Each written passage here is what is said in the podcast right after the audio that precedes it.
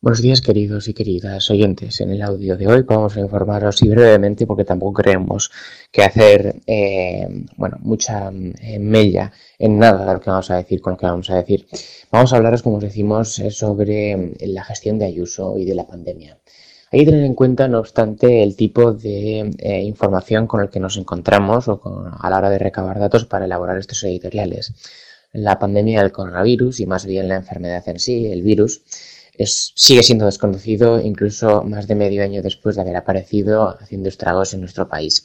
A día de hoy nadie sabe a ciencia cierta eh, cómo se originó el virus, ni, también, ni tampoco de dónde procede en realidad, ni cómo afecta a las personas, ni cómo se contagia, eh, ni eh, por qué a algunas personas les afecta más y a otras personas les afecta menos. Hay que tener en cuenta también que los medios de comunicación, aun ignorándolo, se eh, posicionan ya de primera plana, haciendo, eh, bueno, pues eh, auténticos análisis que no conducen a ninguna parte y creando lo que a fin de cuentas no deja de ser confusión, puesto que la vanguardia dice una cosa mientras que el país dice otro, el diario.es dice una cosa y el ABC dice otra. Y así se crea un clima de confusión en el que es imposible saber a ciencia cierta en primer lugar qué es lo que está pasando y en segundo lugar qué se podría hacer para solucionarlo. No obstante, este exceso de información, esta anuencia de noticias eh, falsas y de basura informativa, no resta para que los políticos, como siempre, eh, sobrevuelen, eh, bueno, pues el negocio como buitres sobrevuelan la carroña. Y nos referimos sobre todo a la incapacidad patológica de la mayor parte de los políticos españoles a la hora de administrar con eficiencia y eficacia cualquier tipo de crisis. Y por supuesto la crisis del coronavirus, con sus dificultades eh, maquiavélicas, no es una excepción. Eh, la administración española, ya sea local, regional, eh, autonómica o nacional, eh, ha demostrado una incapacidad patológica para, bueno, pues para manejar la crisis provocada por el coronavirus. Y de todos estos incapaces crónicos, el mejor ejemplo es, por supuesto, Isabel Díaz Ayuso. Hay que tener en cuenta que esta señora no hizo ningún tipo de mérito específico a la hora de auparse la presidencia de la Comunidad de Madrid. Ganó la presidencia por ser miembro y por ser candidata del Partido Popular pero su, mm, bueno, eh, su mérito eh, que la calificaba como tal, es decir, como candidata del Partido Popular a la presidencia de Madrid, no dejaba de haber sido la community manager y la encargada de llevar la cuenta de Twitter del perro Pecas, el perro mascota del antiguo presidente de la comunidad Esperanza Aguirre, que es muy posible que acabe en la cárcel por robar dinero público. Hay que tener en cuenta eh, también el tipo de personalidad de la que eh, hace muestra, hace gala esta señora.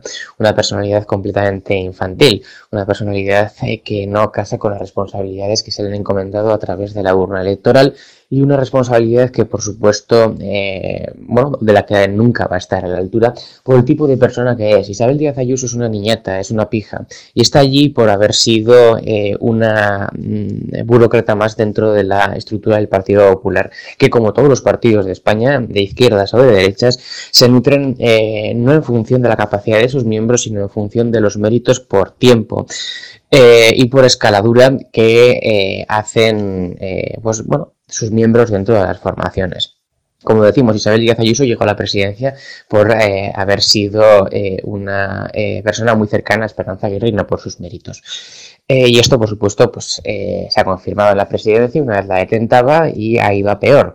Ahí va peor sobre todo a raíz de la gestión del coronavirus. Cuando la pandemia llegó allí por marzo, eh, Madrid recibió uno de los golpes más duros. En aquellos momentos Isabel Díaz Ayuso pudo decir que el extraordinario número de contagios y de muertos, bueno, pues efectivamente se debía a que la pandemia nos había pillado desprevenidos y en cierto sentido tenía razón. Nadie podía prever que una pandemia de la que empezamos a oír nosotros noticias en enero, pues llegara con tanta fuerza aquí en marzo. Eso era imposible de prever. Y el que asegure lo contrario es que es un exagerado miente. Pero bueno, hay que tener en cuenta que han pasado, ya más de seis meses y que la segunda ola ya está. No es que ya esté a la vuelta de la esquina, es que ya está aquí. Madrid está superando, bueno, de nuevo cualquier tipo de barrera eh, o mm, de registro en cuanto a número de contagiados por COVID. Eh, hay que tener en cuenta que es la zona de Europa con más contagiados. Eh, y esto, la verdad es que no puede deberse a otra cosa más que a la gestión de la pandemia. El gobierno de la Comunidad de Madrid ha tenido ya seis meses para atajar la ratio de contagios y no ha hecho absolutamente nada. No ha hecho nada y además eh, no ha hecho nada por, eh, sabiendo que el no hacer nada eh, iba a tener funestas consecuencias. Hay que preguntarse por qué el gobierno de Isabel Díaz Ayuso ha hecho mucho menos, o en otras palabras, no ha hecho nada. Que mm, existen dos posibles razones. En primer lugar, porque es la presidenta de la Comunidad de Madrid es incapaz y es una inútil crónica. Es muy posible que esto sea así. Y en segundo lugar, porque cree que mm, no merece la pena eh, tomar, eh, bueno, eh, tomar las, los caminos necesarios para atajar la pandemia, lo cual, bueno, pues dotaría su actitud de un dolo necesario para procesarla por crimen ante, una, bueno, ante un juzgado. Dudamos francamente que Isabel Díaz Ayuso y su gobierno no hayan hecho nada porque prefieren no hacer nada. Es francamente dudoso. Nos, indicamos, nos inclinamos mucho más por la hipótesis de que no han hecho nada porque en primer lugar no saben qué hacer y en segundo lugar porque aunque lo supieran son tan eh, anormales que no serían capaces de hacerlo. Y esto se ha verificado en varios extremos.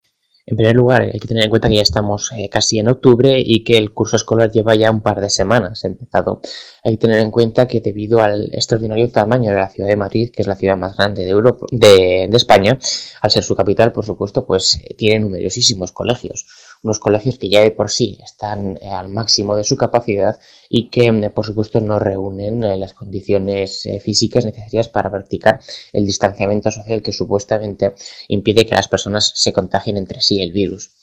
este distanciamiento social que no es posible practicar en los colegios de Madrid debería haber sido suplido con una mayor cantidad de profesores que se dediquen, entre otras cosas, además de enseñar, por supuesto, a verificar eh, bueno, pues eh, que las medidas eh, mínimas de higiene se cumplen y a cuidar de los niños y de niñas que, bueno, pues están a merced del virus. Por supuesto, la Comunidad de Madrid no podía ser menos y de los 10.500 médicos que prometió, o sea, de los 10.500 profesores que prometió contratar, aún quedan más de 1.500. Por otro lado, hay que tener en cuenta que la Comunidad de Madrid también prometió contratar eh, a varias enfermeras eh, para eh, bueno, asistir a los, a los centros de menores. De estas aproximadamente 150 enfermeras que prometió contratar, solamente ha contratado efectivamente a tres. Hay que tener en cuenta también eh, el, eh, bueno, mm, lo que ha sucedido con los rastreadores. Como todos sabemos, cuando una persona se le diagnostica COVID es necesario, o aparentemente parece serlo, eh, pues rastrear todos sus contactos para determinar con quién ha estado y cómo se ha podido infectar del virus. De esto se encargan los que todos conocemos como rastreadores, que lo que se dedican es a preguntar a una persona infectada con quién ha mantenido contacto en los días anteriores. Pues bien, eh, la Comunidad de Madrid eh, ha sido incapaz de eh, contratar a rastreadores suficientes para cubrir la demanda de peticiones de rastreo. ¿Por qué? Bueno, es fundamentalmente pues porque la gestión de Isabel Díaz Ayuso, heredada de su maestra política Esperanza Aguirre, se caracteriza por la privatización de todo aquello que sea rentable para los amiguetes del Partido Popular y entre otras cosas, lo que se, ha eh, privatizado la Comunidad de Madrid durante esta pandemia ha sido el servicio de rastreo, que lo han endosado a dedo a varias empresas. Hay que tener en cuenta que antes de esto, Isabel Díaz Ayuso tuvo la jeta de pedir rastreadores que trabajaran gratis para la Comunidad de Madrid. Eh, bueno, eh, podríamos seguir con los ejemplos, pero no es necesario para afirmar que Isabel Díaz Ayuso es una incompetente crónica y patológica. Todo lo que hace se destruye, todo lo que toca se rompe y todo lo que organiza se derruye. Eh, esta persona es incapaz y prueba de ello eh, es que allá por eh, mayo, cuando empezó la desescalada, Isabel Díaz Ayuso solicitó inmediatamente competencias, todas las competencias posibles y denegó cualquier tipo de bueno, diálogo con el gobierno central que lo que quería era mantener confinado a Madrid un poco más, puesto que los datos no arrojaban nada bueno. Pues bien, eh, después de mm, eh, aproximadamente tres o cuatro meses, a partir de la desescalada, Isabel Díaz Ayuso está llorando literalmente eh, para solicitar la ayuda del gobierno central. De hecho, Pedro Sánchez ya ha bueno, concertado una cita con ella para tratar entre ambos gobiernos cómo se va a gestionar bueno, pues de nuevo la segunda y trágica oleada de la pandemia que nos viene encima. Eh, concluimos eh, con lo último eh, que dijo para justificar bueno, pues, las chapuzas de su gobierno. Hace escasamente dos días, cuando los medios de comunicación empezaron a hacerse eco de nuevo, puesto que como todo, aquí la oleada de COVID no solamente es oleada médica, sino también informativa, se hicieron eco de que los contagios en Madrid estaban disparándose alarmantemente de nuevo.